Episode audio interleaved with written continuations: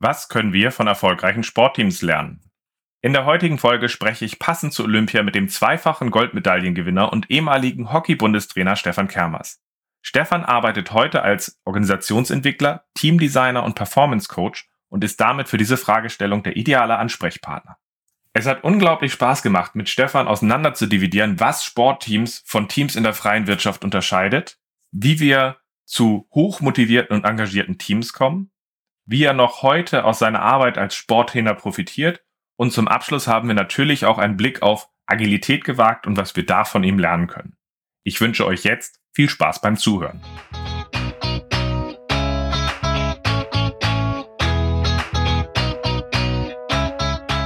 Scrum ist einfach zu verstehen. Die Krux liegt in der Anwendung für deine Zwecke in deinem Kontext. Der Podcast Scrum Meistern gibt dir dazu Tipps und Anregungen. Moin Moin, herzlich willkommen zu einer neuen Ausgabe in meinem Podcast Meistern. Ich bin sehr froh, dass der Stefan Kermers heute bei mir ist. Ähm, ehemaliger ähm, Bundesnationaltrainer der Hockeynationalmannschaft und äh, zweifach Olympiasieger und damit ein idealer Ansprechpartner für die Frage, was können wir eigentlich von Weltklasse-Teams lernen? Und ich freue mich unglaublich, dass du da bist. Moin Ralf, vielen Dank für die Einladung und dann schauen wir doch mal, wo wir uns vortasten können, in welche agilen Bereiche heute. Genau. Ähm, und was wir vom Sport lernen können an der Stelle. Gerade zu Olympia ein schönes Thema. Ähm, auch schön, dass du Moin sagst, wo du ja momentan, glaube ich, momentan in äh, München ansässig bist.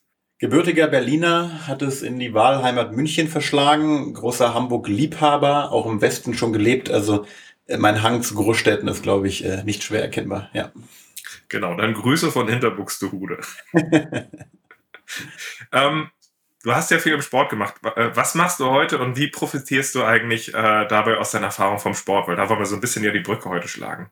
Was mache ich heute? Ich begleite, Schrägstrich berate Unternehmen und ähm, Führungskräfte dabei, wie sie aus ihrem Team, aus ihrer Truppe mehr Performance rausholen können und wo und wie die Teamstruktur dabei eine Rolle spielt. Also wie sollte, wie kann eine optimale Teamstruktur aussehen, passend zu meiner, zu meinem Businessmodell, damit wir Freude und Spaß an der Arbeit, aber vor allem auch Freude und Spaß am Geldverdienen haben. Denn wenn wir kein Geld verdienen, dann macht die Arbeit manchmal auch weniger Freude. Und deswegen, wie sieht die Teamstruktur aus, die schlagfertig ist, die flexibel ist und äh, die Lust auf Zusammenarbeit macht? Hm. Du hast ja unglaublich viel Erfahrung halt auch mit Sportteams gehabt und arbeitest jetzt ja mit, mit äh, Teams in der, wie nennt man das noch, in der freien Wirtschaft. Ähm, was ist so, was, was nimmst du aus deiner Arbeit mit erfolgreichen Teams mit und was ist so der, größte Unterschied? Genau, wo komme ich her? Ich komme aus einer sehr stark geprägten dualen Karriere, aus einer klassischen ähm, Jura- und wissenschaftlichen Karriere, aber auch sehr stark dem Sport schon immer mhm. ähm, zugeneigt gewesen. Und natürlich, wenn man sich sehr, sehr lange mit Teams beschäftigt, mittlerweile bei mir sind es knapp 20, 25 Jahre, als ich mal meine erste Kindermannschaft trainiert habe, lernt man natürlich oder sieht man natürlich in der Beobachtungsperspektive sehr viel wie Menschen zusammenarbeiten, warum sie gern zusammenarbeiten, wo es immer wieder auch äh, dicke, dicke Haken gibt, warum sie nicht gern zusammenarbeiten. Und da hat man natürlich schon relativ viele Phänomene wahrgenommen und man kann nicht alles eins zu eins übertragen, weil die Grundsysteme Leistungssport und Business sind halt erstmal zwei verschiedene mhm. Systeme, die nach unterschiedlichen, man sagt Kodierungen oder nach unterschiedlichen Währungen arbeiten mhm.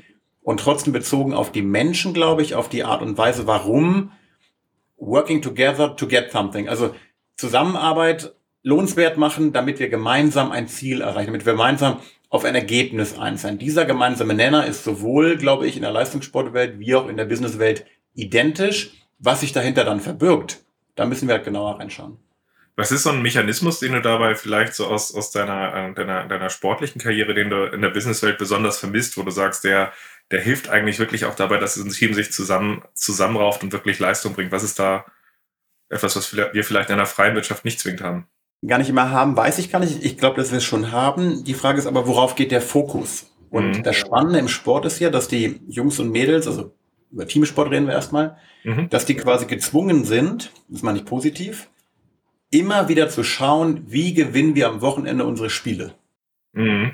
Das heißt, die Kernfrage, wie arbeiten wir gut zusammen, damit wir auf der Ergebnistafel was Besseres für uns stehen haben, und zwar von Samstag zu Samstag oder sogar teilweise von Samstag auf Sonntag binnen 24 Stunden bei sogenannten Doppelwochenenden oder jetzt auch bei Olympiaspielen Jungs halt Montag, Dienstag. Das heißt, die haben 24 Stunden Zeit in die Analyse, in etwas Rückblickendes und in etwas Vorausschauendes. Wie machen wir es denn morgen besser im Wettbewerb zu gehen? Und dieser Blick, dieser, dieser externe Blick, dieser, diese Frage, wie können wir unsere Leistung immer wieder in kleinen Schritten verbessern, anpassen und ausrichten auf das, was von uns verlangt wird am Markt. Mhm. Diesen Blick finde ich gut. Der ist halt im Sport, wie gesagt, angelegt, weil ich halt mich von Woche zu Woche vorbereiten muss auf die Hamburger, auf die Berliner, auf die Münchner, mhm. auf die Kölner. Ne? Und ich agiere, glaube ich, in dem Kontext automatisch agil, weil ich halt nicht sage, wir starten jetzt mit dem System in die, in die Saison und machen das jetzt mal drei Monate durch und gucken nicht, sondern immer wieder inspect and adapt, anpassen, ausprobieren, vorbereiten, analysieren, neu machen und diese Denke immer wieder auf das Außen bezogen. Die finde ich wahnsinnig spannend, weil nur im Außen gibt es. Punkte, nur im Außen gibt es Ergebnisse und nur im Außen ist der Wettbewerb, den ich halt schlagen muss. Also das heißt eigentlich, äh, wenn wir jetzt auf den Sport drauf gucken, auf typischen Mannschaftssport, da gibt es ja so Phrasen wie die Tabelle lügt nicht zum Beispiel. Es gibt halt erstmal dieses, dieses gnadenlose Feedback an der Stelle in der freien Wirtschaft kann man sich das häufiger auch raussuchen, wollen wir die nächsten drei Monate Feedback haben? Das ist ja eher eine Entscheidung, die man, glaube ich, treffen muss und wo man auch ganz bewusst sagen muss, wie ziehen wir dieses Feedback-System auf, das äh, ins Gramm wäre es von Sprint zu Sprint. Wir gucken, dass halt wirklich auch ein Ergebnis da ist und wir sehen, wir, wir stehen zusammen, wir fallen zusammen. Beim Sport ist es halt einfach erstmal da und wenn man jetzt drei, vier Mal hintereinander verloren, zu sagen, äh, verloren hat, zu sagen, ja, das war halt jedes Mal Pech, ähm, da ist halt die Frage, wie lange man das halt erträgt an der Stelle, dass man sagt, dass diese Pechsträhne anhält oder wie man halt auch sich hinterfragt, müssen wir nicht doch was ändern. Ja. Der Markt erzieht uns, sage ich immer so, als Brücke mhm. zwischen Sport und Business. der Markt muss uns eigentlich erziehen. Wir müssen erkennen, ob unsere Leistung am Markt ausreicht, um uns womöglich anzupassen. Der Sport zwingt einen zu dieser Anpassung, weil er dir halt jede Woche Ergebnisse vom Markt gibt. Sind wir gut genug? Wo stehen wir in der, in der Tabelle? Wie war die Leistung? Haben wir uns entwickelt? Also ganz viele Fragen, die quasi auf den Wettbewerb einzahlen. Und im Business ist immer die Frage, welche Brille setze ich auf? Also wo hole ich mir denn das Marktfeedback? Ist das Marktfeedback nur in Anführungsstrichen meine Quartalzahlen? Oder ist halt das Marktfeedback auch die Kundenzufriedenheit?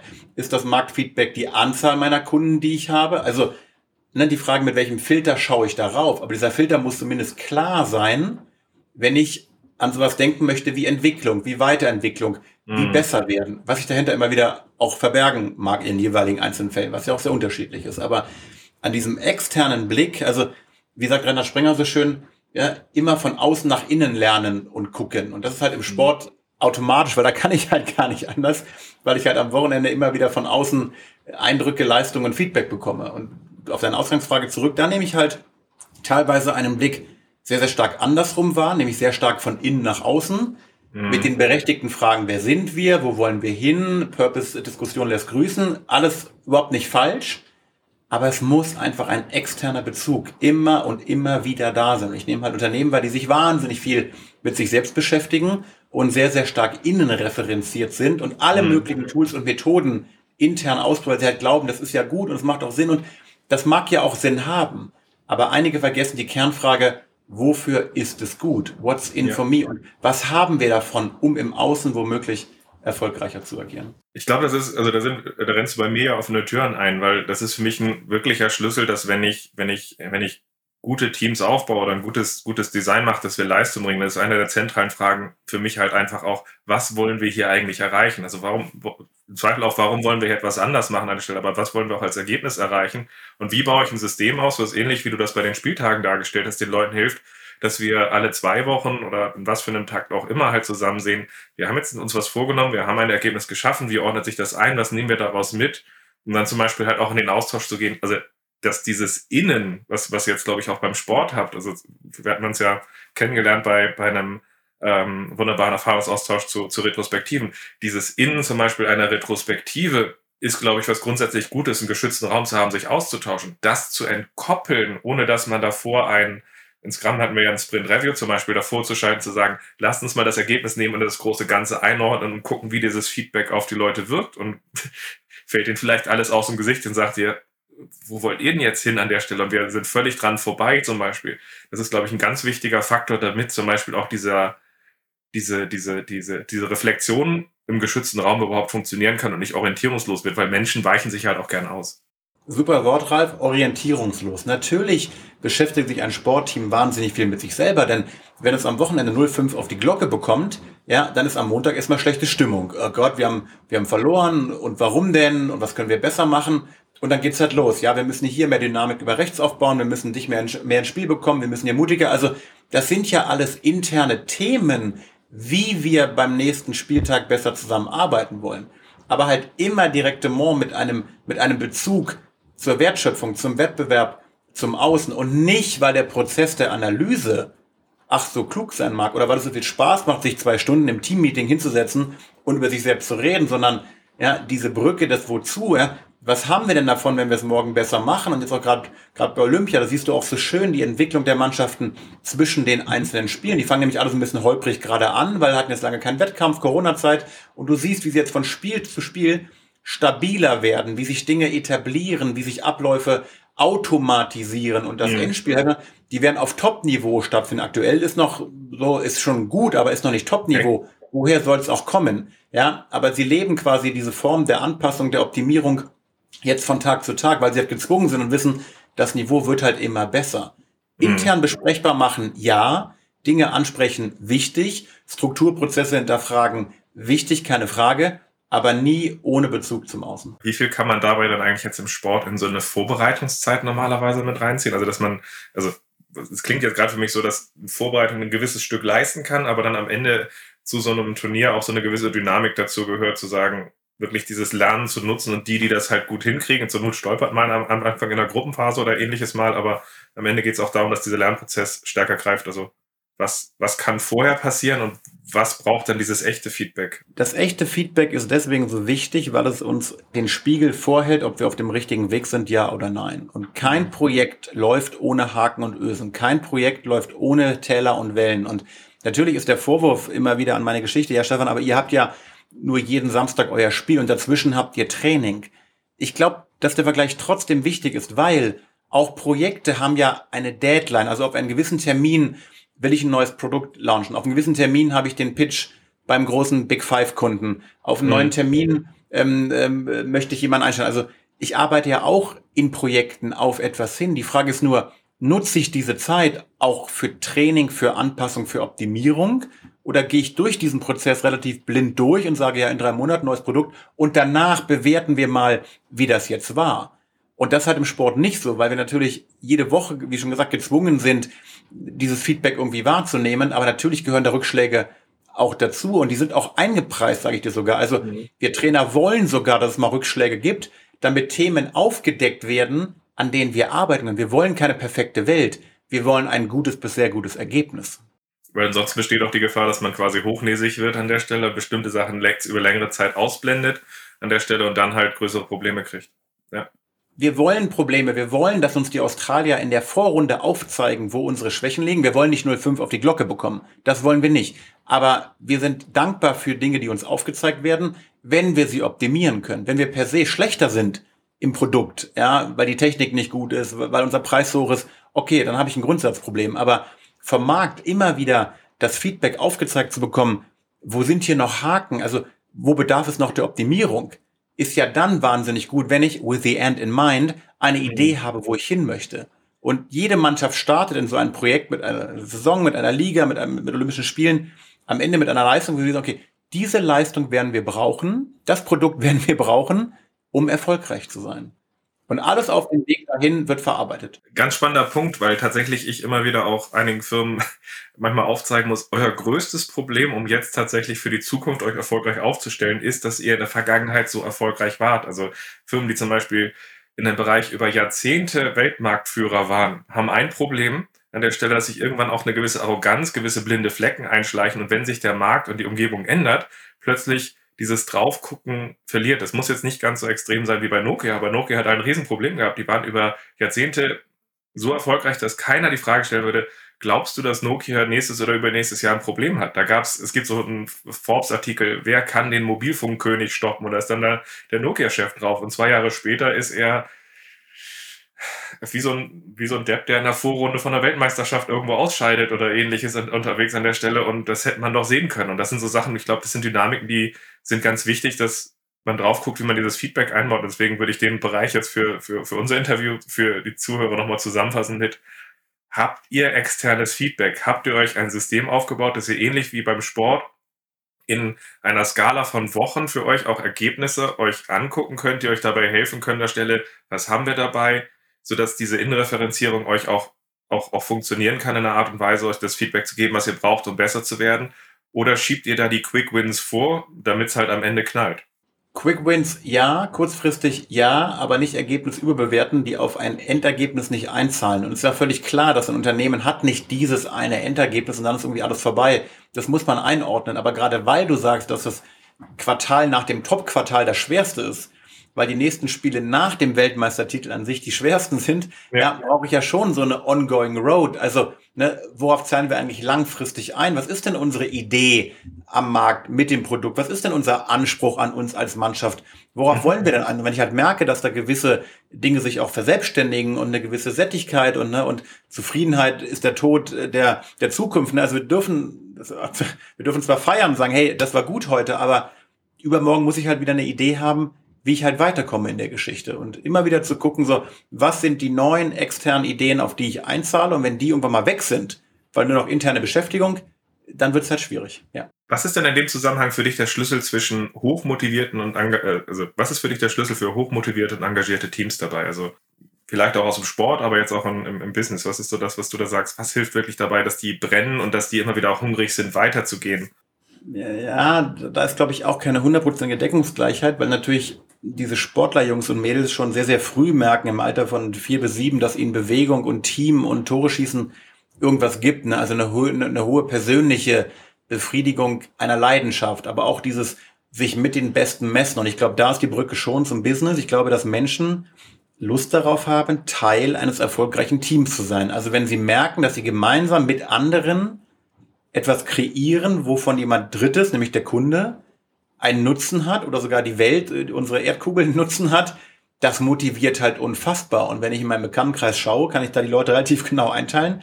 Die einen, die wahnsinnig weit weg vom Endprodukt arbeiten, sagen, hey, ich sehe gar keinen richtigen Beitrag, den ich hier leiste, oder mir wird auch nicht klar gemacht, welchen Beitrag ich eigentlich habe. Und die, die halt merken, dass sie wirklich Wertschöpfung betreiben, dass sie am mhm. Produkt, an der Idee, an der Wertschöpfung einen Anteil haben. Und im Mannschaftssport haben halt die 16, 18 Jungs und Mädels bei Olympia einen ultimativen direkten Anteil am Ergebnis etwas erreichen zu wollen. Das bedingt aber schon das Spiel. Also ist die Frage, wie schneide ich meine Mannschaft, wie baue ich mein Unternehmen auf, mhm. dass möglichst viele Menschen äh, merken, dass sie am Spiel mitspielen und nicht 150 Meilen entfernt irgendetwas machen, was aber nie in die Umsetzung und auch nie in die Wirkung und auch nie in die Wertschätzung des Coaches kommt, Herr Ralf, obwohl du eigentlich ganz weit weg vom Produkt bist, aber was du hier vorbereitest aufgrund mit deiner Abteilung, hat einen geilen Impact. Und wenn das Gefühl auch nicht da ist, dann ist, glaube ich, Demotivation die logische Folge.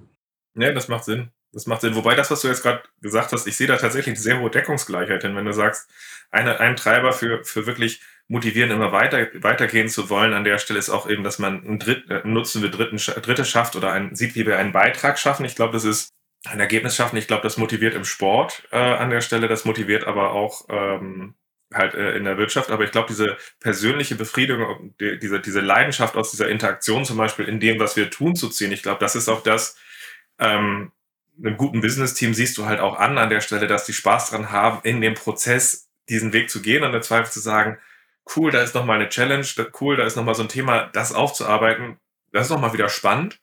Äh, und du siehst Teams, die sagen, ach Mensch, muss das jetzt wirklich nochmal sein? Müssen wir, müssen wir da jetzt wirklich die extra Runde drehen? Ich glaube, das ist so ein Punkt, den, den haben wir in beiden. Also.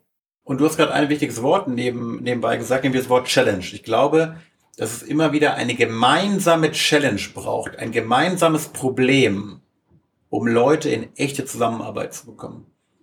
Und wenn nämlich der eine sagt, nee, es liegt doch daran, und der andere sagt, nee, die Kundenzahlen sind doch gut, aber die Quartalsergebnisse nicht, und der andere, es bedarf ein gemeinsames Problembewusstsein, damit die Leute sich auf den Weg bringen und echte Teamarbeit ermöglicht. Und das ist natürlich im Sport völlig klar, weil da geht's los um 16 Uhr, München gegen Köln, dann herrscht erstmal ein Problem auf dem Feld. Nämlich, wie schlage ich diesen Gegner? Und dieses Problem haben quasi alle. Das heißt, alle sind gefangen in dieser Situation. Ne? Das ist halt, das bedingt halt die Umgebung. Und wie schaffe ich es, Business Teams eine gemeinsame Aufgabe mit einem gemeinsamen Ziel und der gemeinsamen Idee der Zusammenarbeit zu geben, damit alle sich auch verantwortlich fühlen, in welchem Beitragsform auch immer, dieses Problem aus der Welt zu bekommen. Und das ist ja das, wo du sagst, hey, da wird gefeiert. Das Problem kann auch sein, wie über, überzeuge ich den großen Kunden, bei mir zu kaufen. Das kann auch ein Problem mhm. sein. Aber vor dem Wort Problem nicht wegzulaufen, sondern okay, diese Challenge, finde ich schön, nehmen wir an. Denn wenn wir sie gemeinsam äh, erfüllen, erledigen, dann passiert was mit uns. Dann sind wir wieder einen Schritt weiter im Bereich der externen Wertschöpfung. Und ich glaube, den Punkt, das zu kreieren, ist für mich ein ganz wichtiger Schlüssel. Also beispielsweise häufig, wenn ich mit Organisationen arbeite, sind sie es gewohnt, diese Probleme wegzudrücken, also sowohl diesen Blick nach innen zu machen, aber auch Probleme wegzudrücken. Viele Firmen haben Strukturen, die einfach nur aufzeigen wollen, alles ist grün. Dabei funktioniert es für mich so gut, eine Gruppe zusammenzukriegen und zu sagen, wo wollt ihr hin? Ähm, warum sollte das gut gehen? Also wie oft ist so etwas schon gescheitert, was wir hier machen an der Stelle? Äh, an der Stelle läuft das geschmeidig durch, wo das meistens ambitioniert ist und nicht der Fall ist, um dann zu fragen, was sind die größten Hindernisse, die uns im Weg stehen? Und wenn man die kanalisiert hat die Leute darauf eingeeicht hat, dann ist das eigentlich für mich häufig die Initialzündung, wo sich so ein Team dieser Herausforderung annimmt. Und wenn das dann da ist, dann kann man durch einen guten Rahmen das weitertragen. Wenn es das nicht annimmt, dann ist die beste Mechanik halt blutleer an der Stelle und wird halt auch nicht zusammen genutzt. Also ich glaube, das ist ganz wichtig. Deswegen ist die Methode immer auch genau nur so gut wie A sein Anwender und B das Problem, was sie lösen möchte. Weil Methoden oder Frameworks erstmal selber sind erstmal nur ein Word-Dokument. Die sind erstmal nicht mehr als das, was da drauf steht. Aber der gute Anwender erkennt ja, hilft uns jetzt dieses Framework, diese Methode in der Form unserer Zusammenarbeit weil danach für uns als Mannschaft, als Team irgendetwas besser werden soll. Und wenn da die Antwort ja ist oder die Wahrscheinlichkeit ja ist, super, machen, ausprobieren. Wenn aber die Antwort nein ist, wenn wir ganz ehrlich sind, ist es zwar ein cooles Framework und es bringt irgendwie was, aber zahlt das aktuell auf unser Problem eigentlich ein? Also, nee, wenn wir ehrlich sind, eigentlich nicht. Weglassen, raus damit. Was ein spannender Übergang ist zu diesem wunderbaren, inzwischen ja häufig auch schon Hype-Thema Agilität, also was kann, was, was kann Agilität, also wie schaust du dabei auf dieses Thema Agilität? Ja, die Frage ist ja erstmal, was bedeutet Agilität? Und da bin ich jetzt mit Sicherheit auch nicht der Experte, der jetzt hier einen neuen Wikipedia-Eintrag, aber ich glaube, vom Grundsatz her sind wir alle erstmal agil. Also ich bin in der Lage, mein Leben zu organisieren. Ich bin in der Lage, mir Brötchen zu kaufen, einen regnenden Regenschirm zu nehmen und meinen Urlaub zu planen. Also erstmal äh, haben wir Menschen Agilität angelegt. Die Frage ist immer, wie stark unterbrechen oder verhindern eigentlich Unternehmen Agilität durch klare, feste Strukturen, durch Prozessvorgaben, durch 528.000 Regeln, weil es ja so gemacht werden muss. Regeln haben ihren Sinn, aber erstmal unterbrechen sie wahrscheinlich Agilität. Also die, die Frage ist für mich immer, auch da wieder die Brücke, ähm, wo in meinem, in meinem Ablauf, in meiner Wertschöpfung brauche ich denn Agilität? Wo brauche ich die? Ich brauche kein per se aufgestelltes agiles Unternehmen und alle rennen rum und glauben aber voll cool. Und wir sind, nein, welches Problem soll Agilität lösen, frage ich meine Kunden immer. Mhm. Und wozu wollen und wir? Und teilweise kommen darauf kluge Antworten. Naja, wir müssen halt in dem Bereich schneller werden. Und es kann nicht sein, dass wenn der Kunde eine, eine, eine Reklamation schickt, dass wir halt 14 Tage zum Antworten brauchen, weil die Antwort halt drei Stationen drüber nur der Head of keine Ahnung was geben kann. Das ist, glaube ich, der Inbegriff von anti-agil, von extrem unbeweglich. Also immer wieder gucken, wo brauche ich bei mir Agilität? Die Spieler auf dem Spielfeld treffen eigene Entscheidungen, obwohl sie in einem Framework der Taktik aufs Feld geschickt werden oder die auch mitentwickeln, weil der mhm. Stürmer kann nicht hochgucken zum Trainer und fragen, Herr Trainer, soll ich jetzt von links andrängen oder von rechts? Das muss er selber entscheiden, weil er ein Problem lösen muss. Und ich würde mhm. hinschauen, wo in meiner Organisation habe ich Spielfelder, auf denen Agilität, Schrägstrich das Treffen eigener Entscheidungen, schneller Entscheidungen der jeweils beteiligten Protagonisten Sinn macht, weil es für die Ergebnistafel förderlich ist. Auch das vielleicht nochmal für die Zuhörer ganz explizit als Appell an Sie. Wenn ihr bei euch die ganze Organisation per, äh, per Definition einfach agil machen wollt, inklusive der Hausmeisterei, der Buchhaltung, ohne dass ihr irgendwie einen Grund habt, bitte lasst das. Bitte guckt an der Stelle, wo wollt ihr in drei Jahren, wo wollt ihr in zehn Jahren stehen, wo wollt ihr sagen, das brauchen wir, damit wir noch erfolgreich sind und wettbewerbsfähig und versucht da die ersten Kernbereiche zu finden, um das dort anders zu leben. Dadurch halt auch Leuchttürme zu schaffen, wo andere Leute sagen, da habe ich Lust drauf. Und vielleicht strahlt das dann auch auf äh, weitere Bereiche ab, wie die Hausmeisterei oder andere Bereiche, die vielleicht jetzt ja auch schon stabil und gut laufen. Oder vielleicht brauchen wir dort andere Sachen. Ähm, das ist dann, glaube ich, fein. Und ich glaube, dann geht auch, äh, ist es weniger Zynismus und oberflächlich, glaube ich, was dabei passiert. Ähm, und ich glaube, das ist ein ganz, ganz wichtiger Faktor, ja.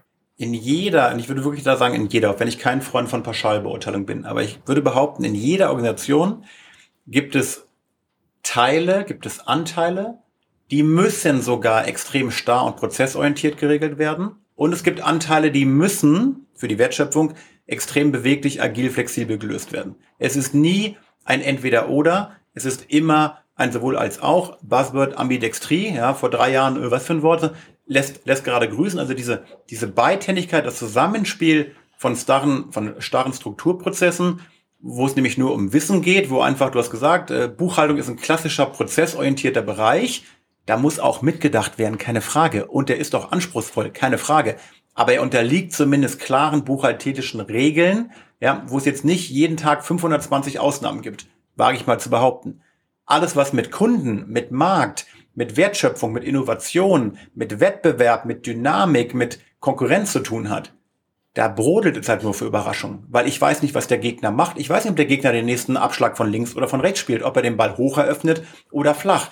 Also ich muss immer wieder schauen, wie ich darauf reagieren kann. Und die Struktur meines Ladens auf diese Teile auszurichten, wo es schneller Reaktion bedarf, ist für mich in meiner Sprache etwas, was mit Agilität zu tun hat. Ja.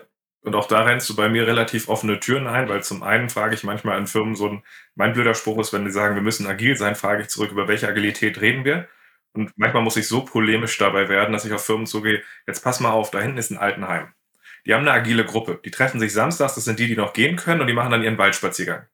Reden wir über deren Agilität? Reden wir auf das, was abgeleitet auf der Software ist? Über was möchtest du jetzt hier eigentlich reden? Weil das manchmal so ein Buzzword und Hype geworden ist, dass das auch einfach so inhaltsleer geworden ist, wo einfach die Frage ist, was wollen wir denn jetzt hier eigentlich machen? Und ich glaube, dass die Frage, was wir erreichen wollen, ganz wichtig, aber das ist auch wichtig, Bereiche wertzuschätzen, wo andere Arbeitsmodi ganz gut passen. Meine Frau ist äh, Bundesbeamtin, Verwaltungsoberinspektorin, deswegen habe ich da ein bisschen den Wettbewerbsvorteil, dass ich per Definition weiß, das wertzuschätzen. Und ich meine das tatsächlich auch ernst ist, wenn, wenn, wenn sie in dem Bereich des Kurzarbeitergeldes oder ähnlichem arbeitet, dann hätte ich da gerne verlässliche, reproduzierbare Prozesse und nicht das heute so, morgen so, weil da würden wir uns völlig freidrehen. Und da muss man auch wertschätzen, dass so ein preußischer Beamtenapparat oder ähnliches, der über zwei Jahrhunderte entstanden hat, auch ein Stück weit zu unserem Wohlstand beigetragen hat. Sicherlich nicht für alles geeignet ist, aber an einigen Stellen die Arroganz zum Beispiel zu haben, wir müssen das mal kurz aufrollen und wegmachen, wir häufig auch unterschätzen, was wir halt dort haben. Ich glaube, das ist eine Balance, die sehr wichtig ist. Absolut, schön gesagt, Thema, denn Bürokratie hat ja auch ihren ganz klaren Vorteil. Ich nehme in Deutschland immer so eine, so eine Stimmung wahr, dass darauf geschimpft wird, aber es wird, glaube ich, gar nicht genug hinterfragt. Wir kommen vom Thema ein bisschen ab, was der Sinn und Zweck ist. Aber der Sinn und Zweck ist genau diese Verlässlichkeit und diese, diese, diese Gleichheit in Fällen, ja, und da jedes Mal anders zu entscheiden und möglichst, äh, agil heißt für mich halt immer in der Unterscheidung, wo tue ich agil, also wo sind meine Strukturen agil und wo bin ich auch agil. Und das ist schon auch für mich auch ein wichtiges Thema. Ich brauche schon auch Leute, die mit Flexibilität, mit situativem Reagieren umgehen können. Auch wenn ich jetzt nicht der große Buzzword-Freund dieses Mindset-Themas bin, aber natürlich brauche ich schon Leute, ich brauche Spieler, die eigene Entscheidungen treffen wollen auf dem Spielfeld. Einigen tut das super, fällt das super schwer. Die hätten gerne mehr Ansagen von ihrer Führungskraft und sind ja. sehr, sehr umsetzungstreu und die muss ich vielleicht ein bisschen enger führen, weil sie es auch wollen und weil die mehr umsetzungsorientiert agieren und andere lieben Freiraum und sagen, ey, quatsch mich nicht voll, Coach, ich weiß, was ich hier schon machen soll und das werde ich im Unternehmen auch haben. Ich habe nicht 150 Leute, die alle Flügge sind und sagen, ey, Coach, lass mich in Ruhe, ich treffe jeden Tag. Ne? Diese Mischung wird's mir immer machen. In welchem Framework will ich grundsätzlich agieren? Welches Kundenproblem möchte ich lösen? Und wer sind die Leute, die wahnsinnig gut mit Agilität, mit Flexibilität umgehen können?